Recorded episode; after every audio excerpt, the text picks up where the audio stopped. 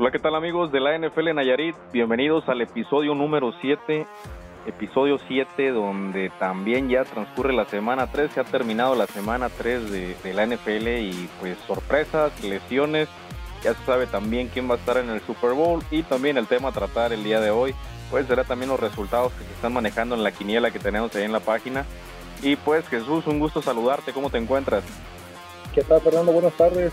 Muy bien, muy bien, aquí a gusto empezando este nuevo podcast.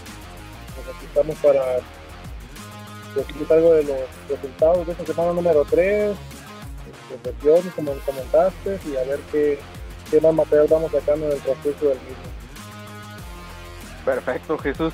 Oye, pues hablando de cuatro partidos a resaltar de, de todo lo que hubo aquí en la semana 3, pues empezando primero por el partido del jueves por la noche entre los Steelers visitando a los Browns este juego, ¿cómo lo viste tú que eres acerero de corazón?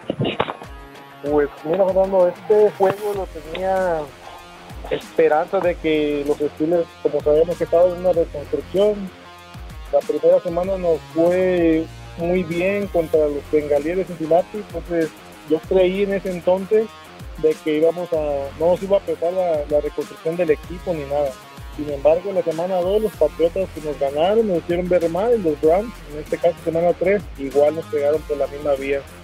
lo único que me está quedando claro que va a ser muy larga la temporada para los Steelers. Pensé que iba a ser más, ligero, de que íbamos a sacar algunos resultados más positivos, pero no. Fuimos a visitar a los Browns, a su casa, rival divisional, y nos ganaron 29 17 el primer tiempo pues estuvo reñido, poco a poco fue empatado al medio tiempo, pero ya en el segundo sí, de plano con su corredor de, de los Browns, nos dio un repaso a la defensa de los Steelers y pues el resultado ahí está, 29-17 favor de los Browns, en el primer juego de la semana 3 aquí en, en Puesto la noche. Ese fue el resultado de ese partido que me tocó ver a mí. Fíjate Jesús, ahí me gustaría cuestionarte como acerero a ti, este, ¿tú crees que la solución para el equipo, eh, haciendo quizás lo que viene siendo a Trubisky, el sentarlo unos, una semana, unas dos semanas, ¿tú crees que la solución fuese Kenny Pickett? Mira, pues, desgraciadamente en la NFL se ven mucho los cambios de que siempre un coreback de una semana para otra, a menos de que sí realmente sea notorio su mal desempeño del juego. Entonces, yo siento que Piquet puede ser un buen cambio en el equipo, debido a que ya ha presentado cosas buenas en el, en el colegial. Entonces vi que demostró en el colegial, pero sabemos todos que en la NFL ya es otro nivel muy diferente. Entonces yo siento y esta temporada se trabajó bajo un programa un libro de jugadas que es lo que más este, se conoce, basado en Mitch Trubisky. Desafortunadamente también muchos le echan la, culpa al coordinador ofensivo Matt Canada de las jugadas que mandan. Mínimo son, digo, máximo 4 o 5 yardas cuando muchos los pases. Entonces así no va a ser la solución, es muy difícil sacar resultados con eso todos estamos esperanzados. La siguiente semana vamos contra los Jets. No se, de plano ahí no se ve un buen funcionamiento de Trubisky, pues creemos que ya puede haber un cambio por ahí de, de Kenny Pickett, a lo mejor así en la semana 5, de un cuarto o, algo para que se, vaya apoyando, porque también es bueno meterlo luego, luego a la NFL si se los pueden lesionar, Ya vemos casos ahorita como el de San Francisco de la semana pasada de, de Trey Lance, y ahí está, desafortunadamente pues el 15 de tobillo, fractura y toda la temporada fuera. Entonces vamos a ver qué pasa con esos Steelers y con Mitch Trubisky más adelante, pero sí creo que Kenny Pickett a futuro puede ser un buen coreback, no, no creo que no pienso de la misma calidad de Ben Roethlisberger, pero puede dar una buena solución a los Steelers de la ofensiva. Muy bien Jesús, pues esperemos se pueda, se pueda pronto ver pues esa solución porque como dices Steelers desafortunadamente pues ha tenido pues la defensiva sus, sus altas, pero desafortunadamente la ofensiva es la que sigue quedando muchísimo a deber. Y pues esperemos en próximas semanas pues puedan rescatar algo, porque si mal no recuerdo, pues son ocho años en los que consecutivamente han llegado a postemporada. Quizás se van en el primer partido, pero al menos es un récord que, que, a pesar de que no ha sido un equipo muy estable, pues siguen llegando, ¿no? Esperemos este año también no sea la excepción a ellos. Y pues bueno, pasando al segundo de los cuatro partidos que mencionaremos de esta semana, tenemos también el encuentro de Kansas City frente a los Colts. No sé si llegaste a ver ese juego, llegaste a ver algún resumen referente a ello. No tuve la oportunidad de ver todo el juego completo, sin embargo vi algo del resumen. Y aquí fue pues para mí uno de los resultados más sorpresivos de la semana. Ya ves que Indianapolis no había ganado, Kansas City venía invicto de las dos semanas pues ¿cuál fue, la, cuál fue el resultado? Pues que Indianapolis le pegó a los jefes de Kansas City. Entonces este, ahí me afectó a mí la quiniela y me sorprendió mucho después de que jefe se veía muy, muy fuerte y no creí que fuera a perder este juego. Pero en sí jugadas pues no vi cuál fue la razón de que haya perdido este partido los jefes de Kansas City. Fíjate que ahí te, te, voy a ayudar a agregarle. Este, me tocó a mí verlo y desafortunadamente pues Kansas no, no pudo realmente hacer mucho. Se nota muchísimo la ausencia de Tyreek Hill.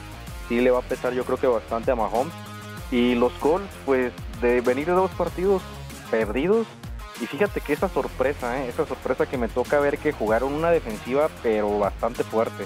Una defensiva que se dejó ver muy, muy, pues ahora sí como de un equipo grande y el partido por lo mismo se cierran 17-20 y pues bueno, al igual un servidor, al igual que tú, yo creo que muchos que estamos ahí en la quiniela, pues ese partido fue uno de los que perdimos. Creíamos que Kansas iba a ser un equipo seguro y pues ya vimos que sigue siendo un equipo fuerte. Sin embargo, pues ahora sí que, que ahí se han dejado ver algunas ausencias y Tyreek Hill en cuanto a la ofensiva refiere, definitivamente. Ponle que tienen a Travis Kelsey, pero pues Tyreek Hill, el Chita era otra cosa ahí con ellos. Juju Smith no, no ha solucionado ese hueco de, de Tyreek Hill ahí, que supuestamente llegó para reemplazarlo, que ya tiene buenas jugadas o algo, pero no, no ha estado al nivel que esperaban, pues que no les pesara la ausencia de Tyreek Hill. Así es, Jesús. Pues a ver, esperemos en próximas semanas, apenas vamos en la semana 3, esperemos se vayan acoplando estos equipos porque hasta ahorita sigue siendo pues una incertidumbre, errores en las quinielas, de que no se sabe pues nada, de que de pronto cree uno que los equipos están muy estables y de pronto pierden, que pues fue esta semana yo creo las que más sorpresas hubo. Fíjate que pasando al tercer partido, que este es el que para mí fue el más atractivo y es el considerado el mejor juego de todos los que hubo, pese a que el de Green Bay y Tampa era considerado por la NFL el juego de la semana, para mí definitivamente y para muchos fue el de los Bills contra los Delfines, donde los Delfines ganan 21 a 19 en lo que fue un partidazo. Sí, pues mira, aquí en este juego, como todos pensábamos, pues que los Bills venían haciendo una excelente campaña de dos semanas atrás y arrasando con números increíbles de, de puntajes como de 70 y tantos por 19 en los dos juegos.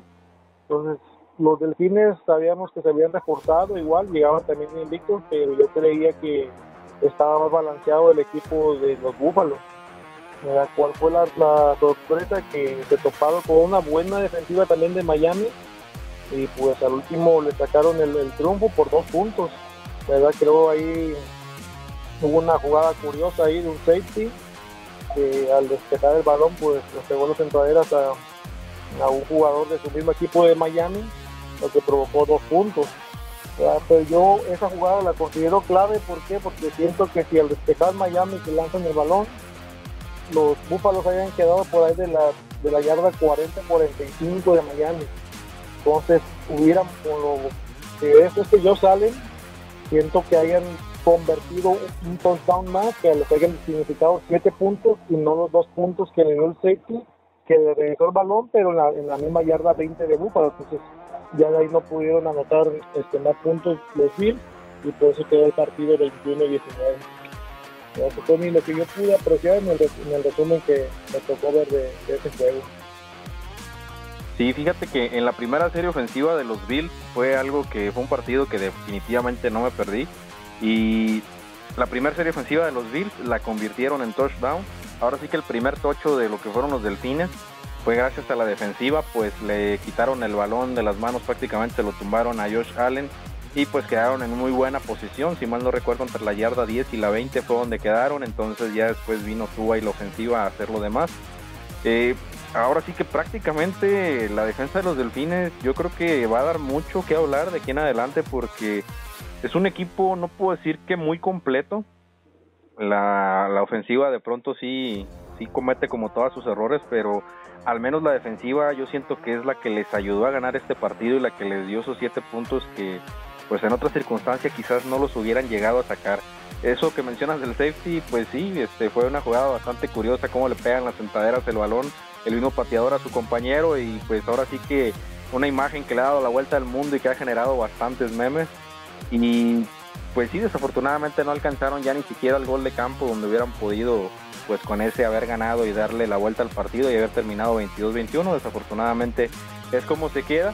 Y pues pues, hay gente que fíjate que cree que ya con esto los Bills pues ya se acabaron, ya quedaron ahí, pues a veces este pensamiento fatalista, este pensamiento fatalista pues no, no va acorde, ¿no? Los Bills es un equipazo, iban de visita contra los Delfines y pues es bueno saber que en la americana hay varios contendientes. Entonces este va a estar muy interesante. Como yo les he comentado todo el tiempo, los los equipos grandes que se ven ya con futuro empiezan a jugar de la mitad de noviembre en adelante. ¿eh? Ahorita son prácticas ya más, se puede decir, reñidas, forzadas con todos los juegos que tengan, pero ya realmente los equipos que se van a ver contendientes, yo creo que digo, pasando de Thanksgiving en adelante es cuando ya se va a ver un equipo contendiente. Aquí en este juego también otros datos que había, que quería comentar que vi, que una posible conmoción a Tua Tagovailoa de los Delfines de Miami. Se estaba hablando mucho de que no se hizo el protocolo de conmoción. Entonces, en ese entonces creo que iban 14-14 los Delfines y los Bills y salió golpeado Tua. ¿verdad? Que pasó creo que una o dos jugadas y ya regresó a jugar y pues le dio la vuelta al marcador o, se adelantó en ello se llevaron la victoria pero ha sido criticado pues este este partido por esa decisión de que no se le hizo protocolo de conmoción a Tua Tagovailoa cuando realmente se ven las imágenes que sale tocado, se levanta del golpe de la cabeza que pegó en el suelo y quiere incorporarse y tras, tras pues camina se anda casi desvaneciendo. Entonces ahí la emoción del jugador le ganó más que su, salud. Esperemos que no sea repercutivo más adelante para él, pero se veía las ganas que traía de ganar a los Bills de Búfalo y pues agradecen. Así es, curiosamente también se habla de, una multa y qué bueno que mencionas eso porque recuerdo que te había mencionado por ahí en el grupo que tenemos ahí en WhatsApp que te tenía un dato reservado referente a lo que me mencionabas de la semana 8. Es correcto, a partir de la semana 8 9 en el Thanksgiving es cuando ya se ven en general los equipos que se han perfilado. Pero hay un dato muy interesante que se dice que el 89% de los equipos que empiezan con marca de ya sea de 3-0 o de 2-0 son equipos que son este, aquellos que vayan a llegar a los playoffs. Es un dato bastante interesante porque en la semana 3 de lo que fue la temporada pasada, los bengalíes llegaron con marca de 2-1, Buffalo marca de 2-1, los Titans igual 2-1. Aquí este, los Raiders eran los únicos que lideraban la AFC con 3-0 y pues ya sabemos la historia de ellos, ¿no? Cuando llegaron. Mientras tanto la Nacional, Green Bay, Dallas este, y Arizona fueron los que llegaron, pero las Panteras de Carolina, si mal no recuerdo, no alcanzaron a llegar pese a que llevaban marca de 3-0 y es donde se les fue la tampa. Pero fíjate que es un dato bastante interesante que me tocó escuchar precisamente en el partido, en el partido este de los Steelers contra Browns, que fue donde se había hecho el comentario, ahí habían hablado de ese porcentaje los comentaristas y habían dicho ese dato que que pues realmente es bastante interesante y esperemos se siga cumpliendo, pues sabemos que los únicos invictos que quedan son los delfines por el lado de la americana y por el lado de la nacional las águilas. Pero pues bueno, sin más preámbulos vamos a pasar al siguiente partido también, que sería el juego entre precisamente las águilas de Filadelfia y Washington. Un partido que no sé si te tocó verlo, pero a grandes rasgos yo sigo diciendo que la ofensiva y no solamente la ofensiva, la defensiva también de las Águilas y el equipo como tal es un equipo que, hay que voltear a ver porque están jugando muy agresivo, están jugando muy bien, un equipo que no comete casi errores y que inclusive al descanso manda a Washington con yardas en pase con marcador negativo, menos 17. Entonces imagínate, esto te habla de una defensiva que está presionando bastante el coreback y lo están derribando. Un partido que las Águilas ganan 24 a 8. Y es correcto, este juego prácticamente Filadelfia lo liquidó en el segundo cuarto, que fue donde anotó sus 24 puntos. Entonces, fue muy superior las Águilas de Filadelfia, 400 yardas por sus partes totales, que 240 de Washington. Entonces, yo, yo, había visto a Jalen Hall desde la temporada pasada que tenía buen brazo, muchachillo y que se pintaban cosas buenas. Entonces, le, pusieron refuerzos. Estaba viendo que tienen a AJ Brown, era un receptor de los Titanes de Tennessee desde el año pasado, que era muy bueno. Entonces, está jugando buena mancuerna con Ford y esperemos que así sigan. Es buen equipo y pues de la nacional casi no se hablan equipos fuertes tanto como en la americana. Entonces aquí las águilas están levantando la mano. Vamos a ver qué, qué depara más adelante su, camino por, por, la NFL, pero por lo pronto van haciendo las cosas muy bien. Así es, Jesús, va, hay que estar muy atentos a ese equipo. Y pues bueno, hablando en el último partido que mencionaremos de la semana 3, ahora sí que ahí están mis vaqueros de Dallas que van de visita contra los gigantes de Nueva York. Un partido en el que ganan 23-16. Un juego donde la gente ya empieza a pedir que Cooper Rush se quede porque se empieza a rumorar bastante que la siguiente semana, perdón, esta semana, Dak Prescott ya podría regresar y tomar ahora sí el control del equipo, la dirección del equipo y es algo que como seguidor de Dallas no estoy como muy convencido después de lo que se vio en la semana 1 y es otra cara diferente la que se ha visto en el equipo, un equipo que no comete muchos errores y que solamente en este partido generó 35 presiones de coreback. O sea, imagínate lo fuerte que está también la defensiva de Dallas.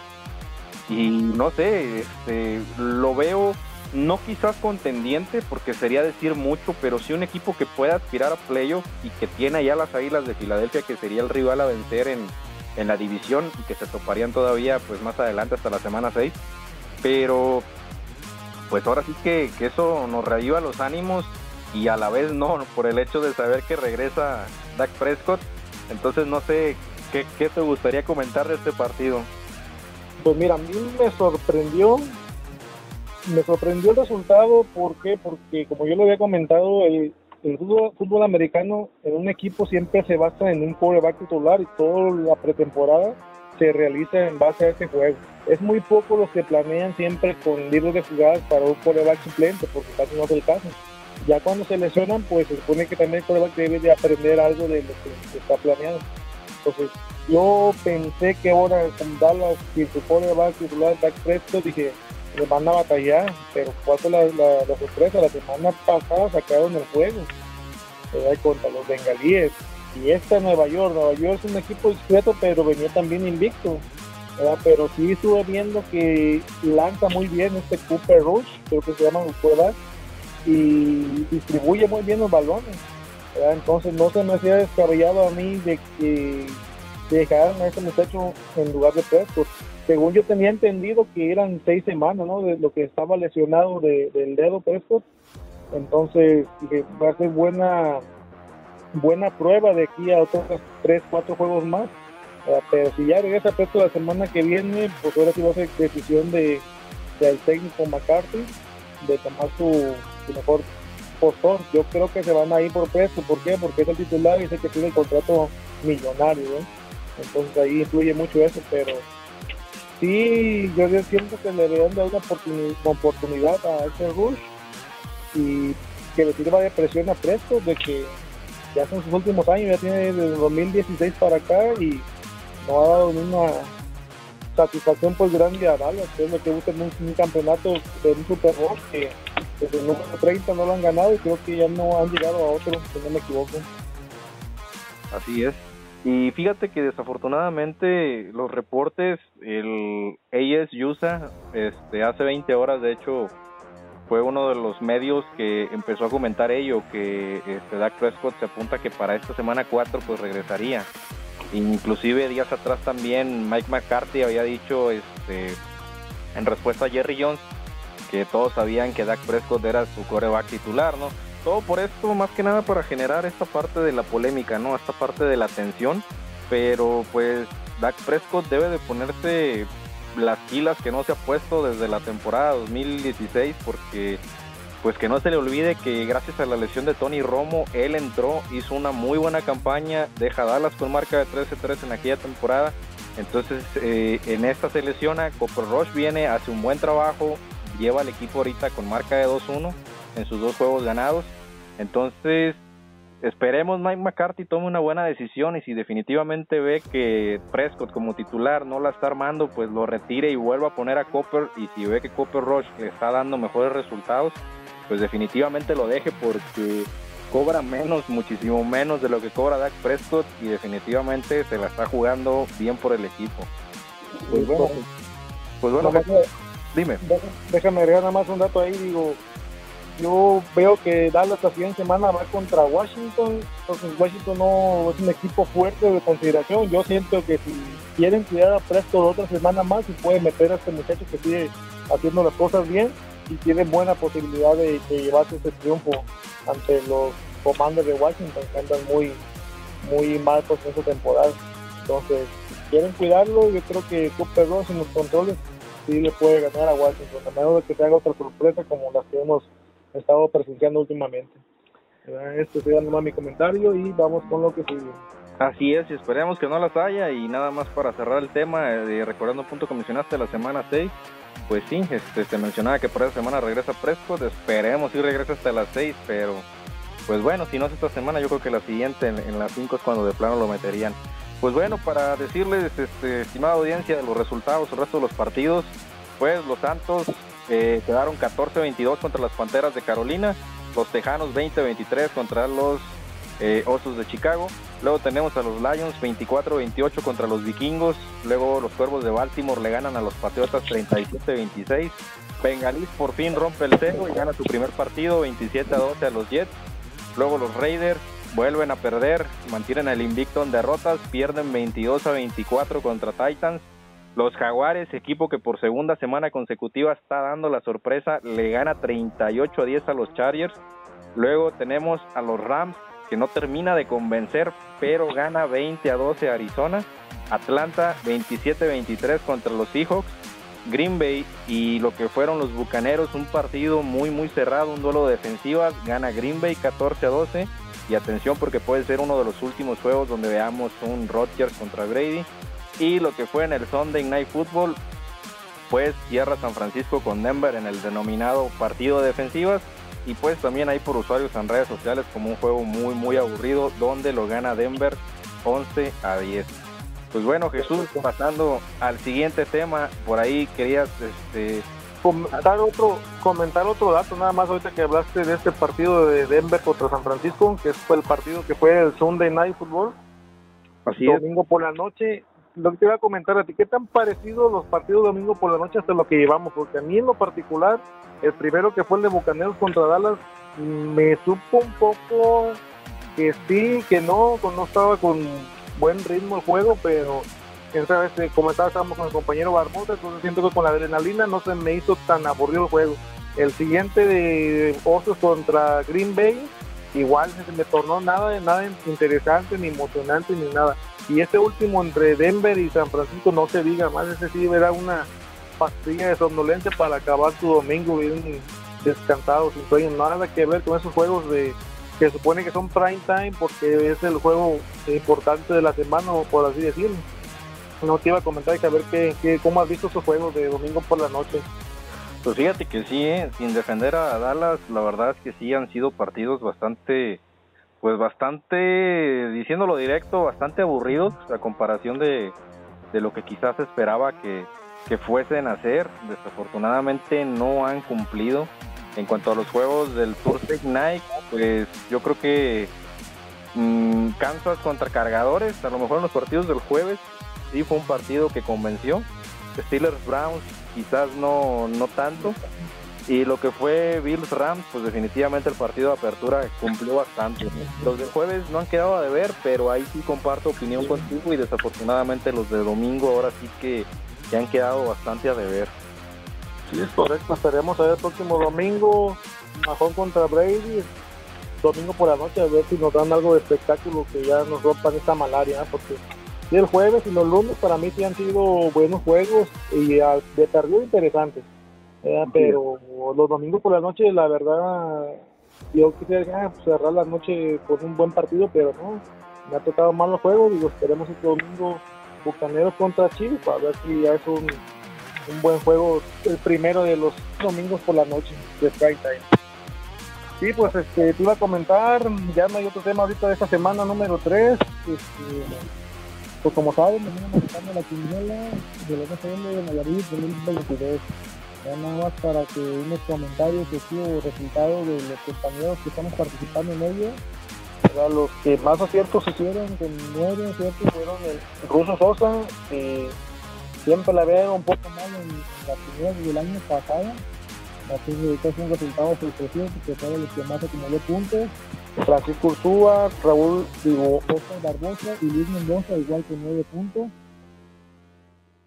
César Montalvo, Tenis Pons, este, Evelyn Escobedo, Osni Hernández, Chris Edward, Antonio Llorente, Al Martiaga, este, Fernando Patiño y Héctor Hidalgo con ocho aciertos. Son de los que más puntos acumularon esta semana, número 3. Entonces, no sé qué tal te fue a ti, Fernando. ¿Cómo viste tú? ¿Te, esperabas estos resultados o, o no? te sorprendieron también como algunos también? Pues fíjate que yo creo que esperaba que me fuera todavía peor de lo que me fue. Sí, esperaba realmente que me fuera muchísimo más mal por este, pues por todas estas sorpresas que hubo a lo largo de, de todos estos juegos. Afortunadamente, pues de alguna manera puedo decir que, se alcanzó a rescatar ahí algo. Entonces, no, no le veo tanto problema, pero pues sí me sigue sorprendiendo todavía esta inestabilidad y como a todos el hecho de que haya perdido Bills, que haya perdido Kansas, este, que haya perdido, eh, no recuerdo qué otro equipo, pero fueron tres, eh, si mal no recuerdo, los que nos dieron la sorpresa, entonces pues esperemos esto poco a poco se empiece también a, a estabilizar más. Los cargadores, yo creo que contra Jaguares, no fue otro de los que yo no esperaba que perdiera los Chargers, pero ya vi que tiene también lesionados a Nick Bosa, un buen defensa, entonces creo que también le va a afectar esa parte. Sí, definitivamente. Y vamos viéndole, digo, no se desanimen, en la primera semana, semana número 3, perdón, entonces poco a poco y ahí van a ir viendo ustedes qué resultados o qué equipos van haciendo buena temporada y hasta que se puedan decantar por ellos en los resultados. también les iba a comentar pues en la tablita que acabamos de publicar hace un momento, pues van los tres primeros lugares ya Francisco Ursúa con 30 puntos, Raúl Arciniega con 28 y Luis Mendoza con 27. Entonces esos tres serían ahorita al momento los acreedores a esta, esta convivencia que planeamos hacer el 16 de octubre para ver ese juego entre Bills y Chiefs. Entonces para que no se desanimen, sigan echando ganas y los que van ahorita en ese momento con ese primero, segundo y tercer lugar, pues que vayan viendo si van a poder esa fecha y si no, pues para que igual irlo comentando para compañeros que van más abajo y que puedan acudir, pues para que se haga esa reunión que estamos planeando para el 16 de octubre. Muy bien, Jesús.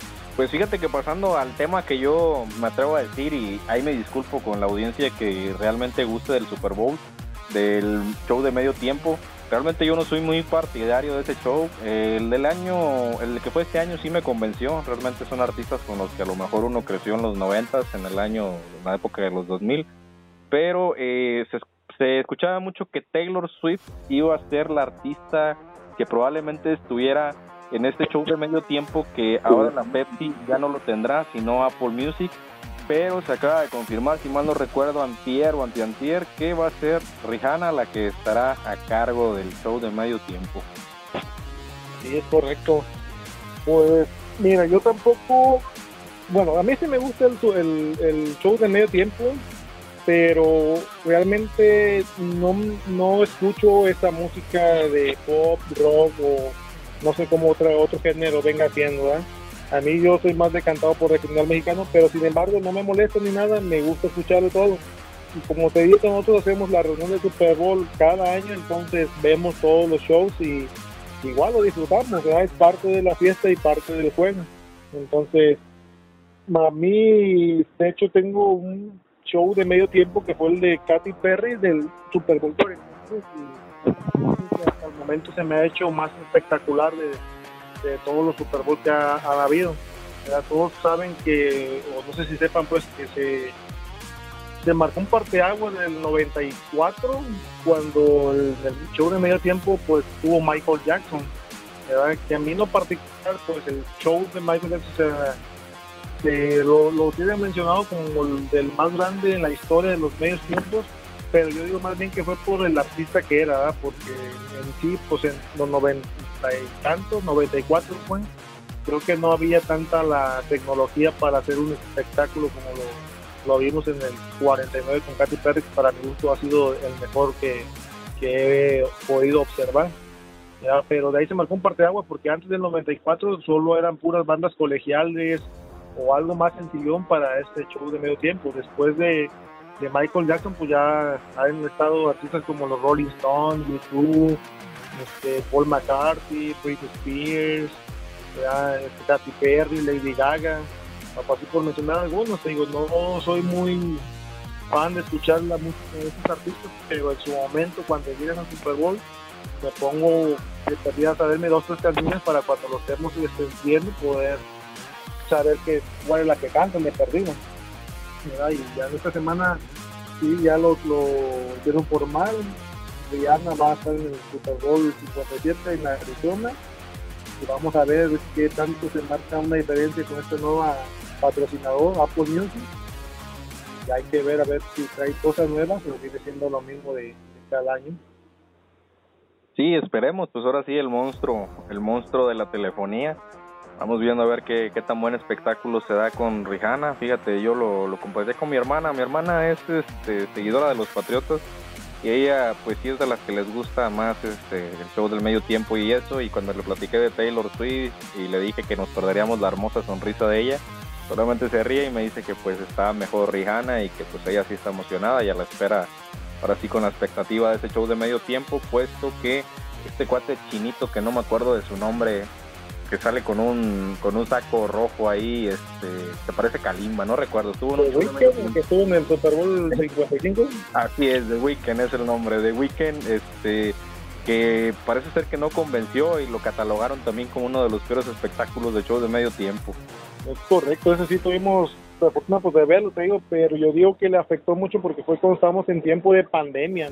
Entonces ahí hacer mucho show, muchas partes grabadas y no tanto el espectáculo pues, en vivo como se acostumbra a hacer en este eventos.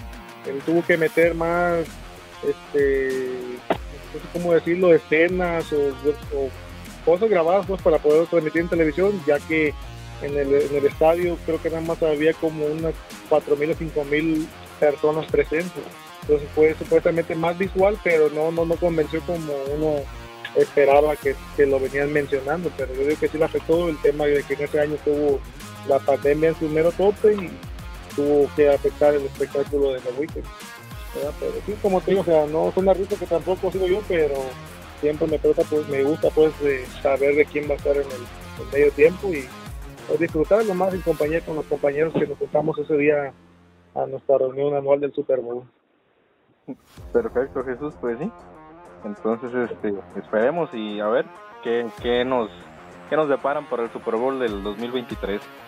Bueno, Jesús, pasando al que creo es el último tema de las predicciones de la semana 4. ¿Cuáles son tus predicciones, Jesús, con estos juegos? Empezando por el primero, este primer juego que será este jueves, donde los delfines el actual invicto de la americana visitará al subcampeón, a los bengalís. Un juego que no sé, ¿cómo lo vas a ver? Dime tu opinión. Bien, pues yo siento que todos vamos a traer la moral alta con los delfines.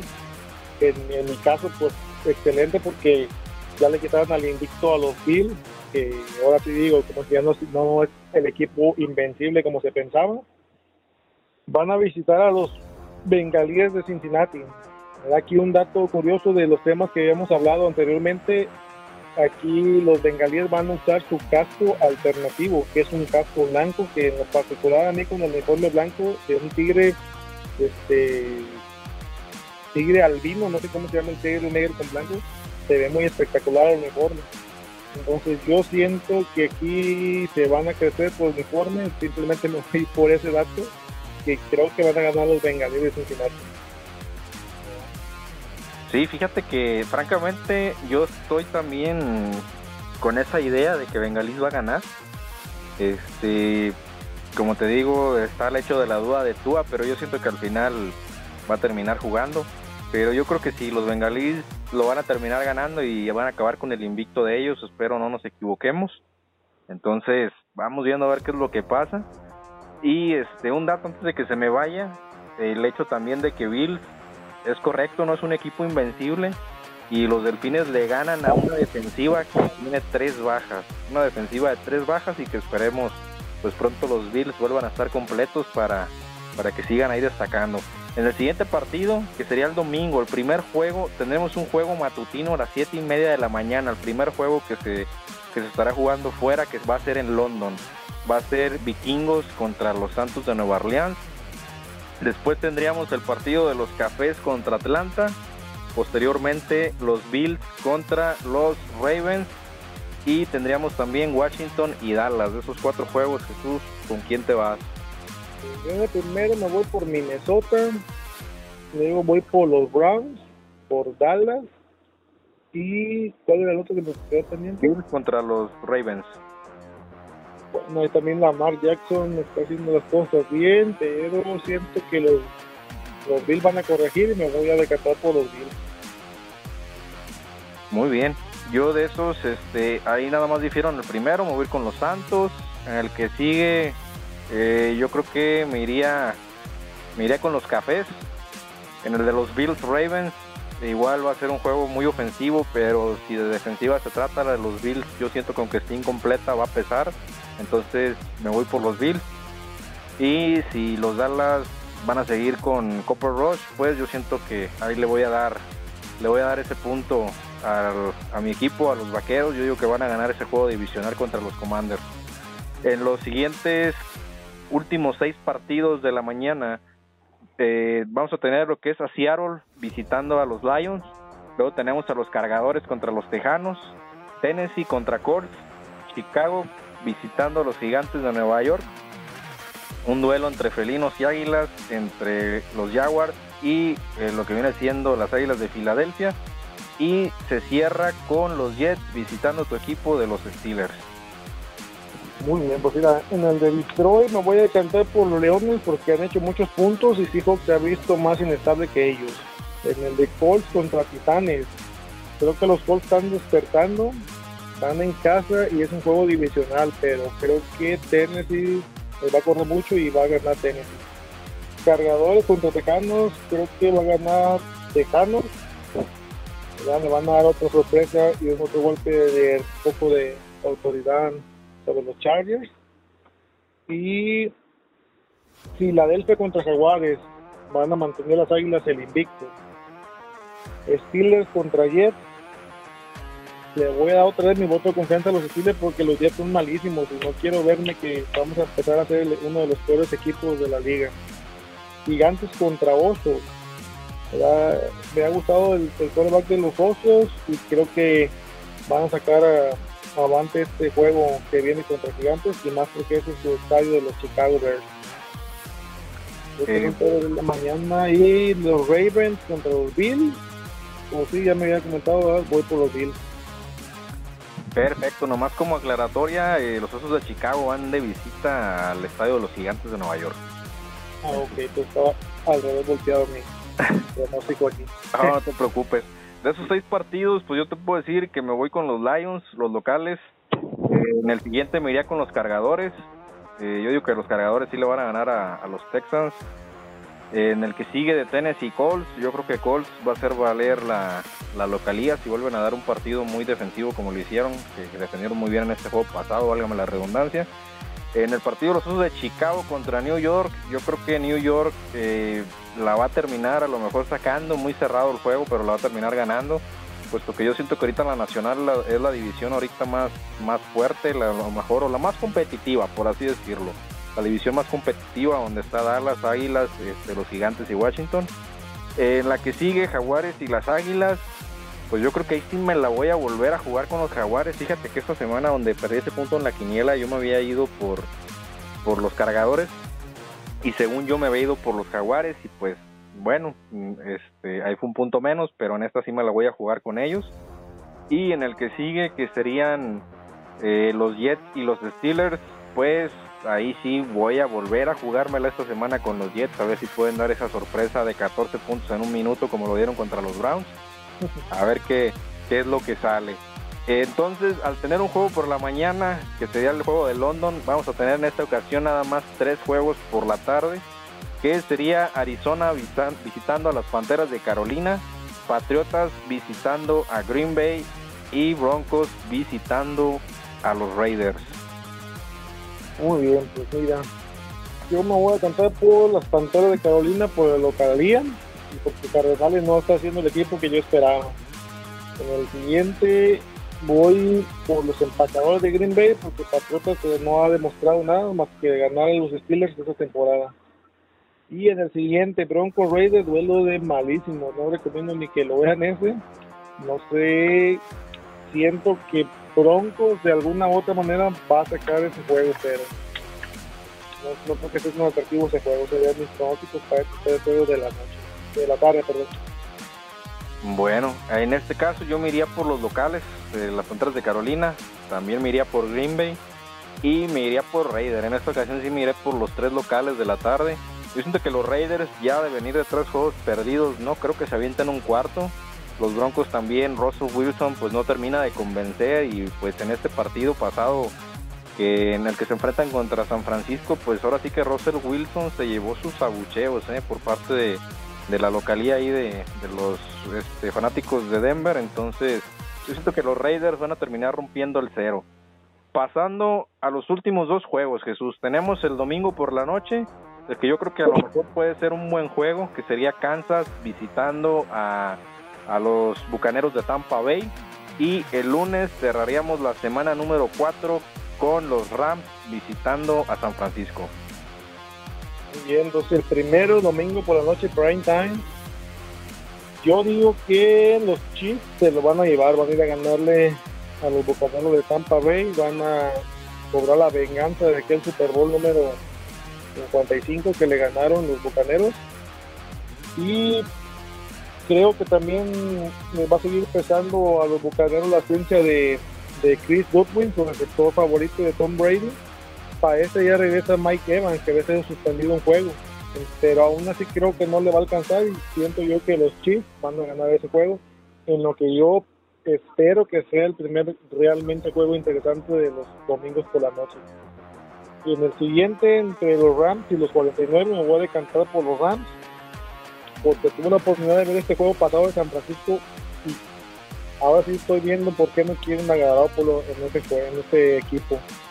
Cometió muchísimos errores, tanto así que un, safety solo que corrió detrás de la zona de anotación y yo nunca lo había visto tan malo como mucha gente lo dice que, es, que había sido.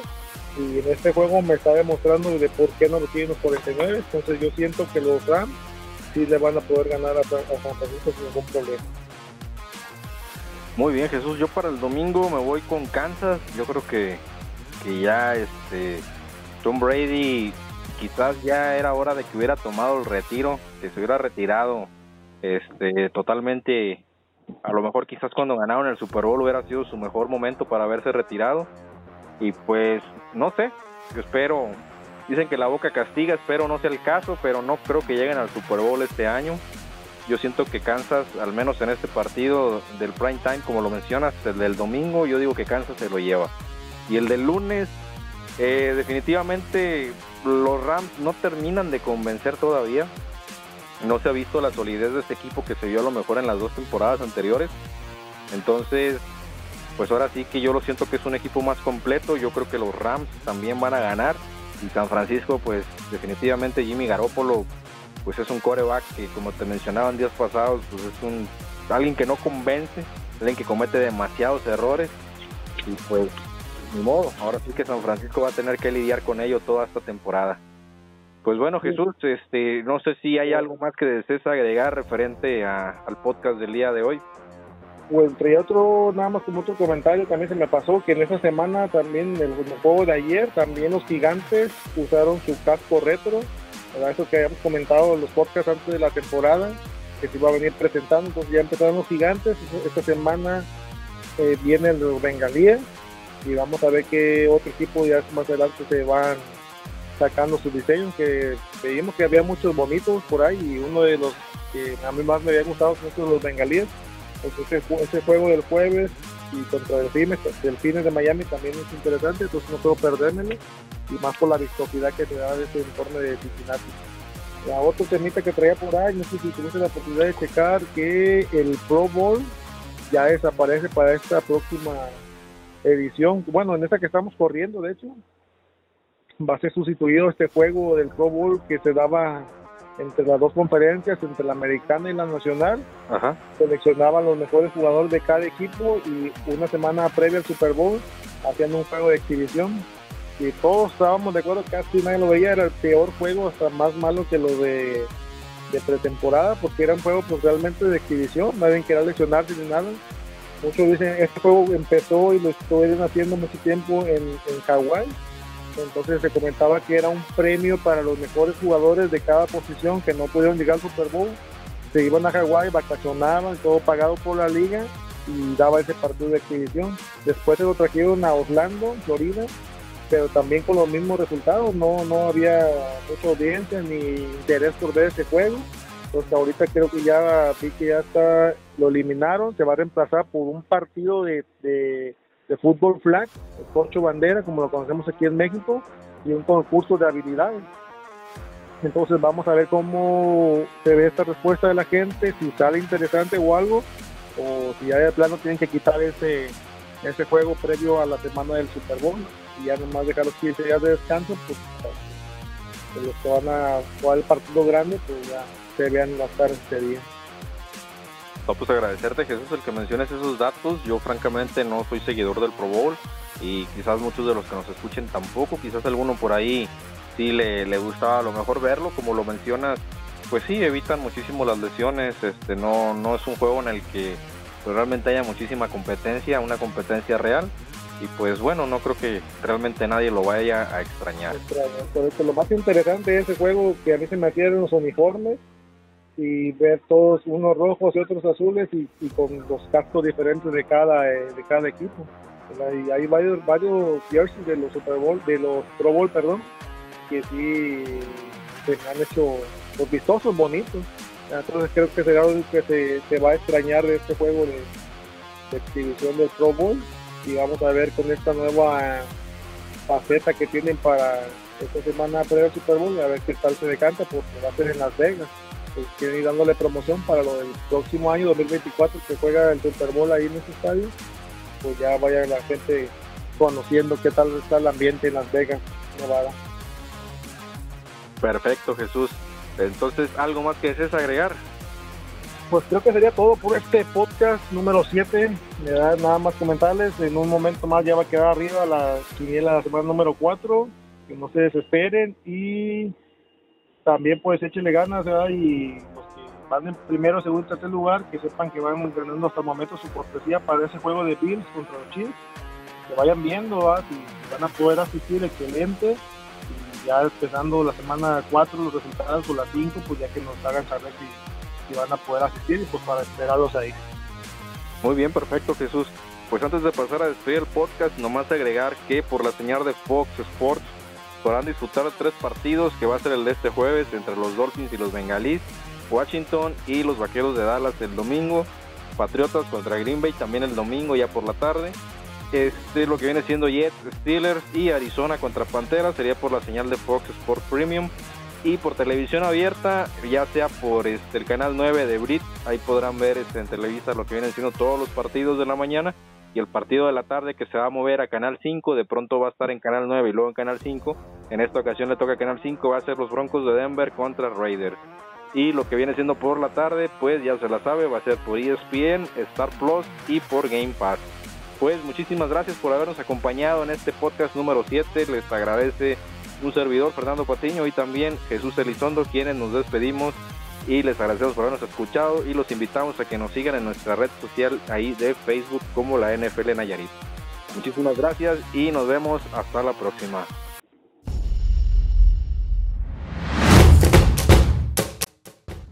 Gracias por habernos sintonizado en un episodio más de la NFL Nayarit. Nos vemos en el siguiente podcast.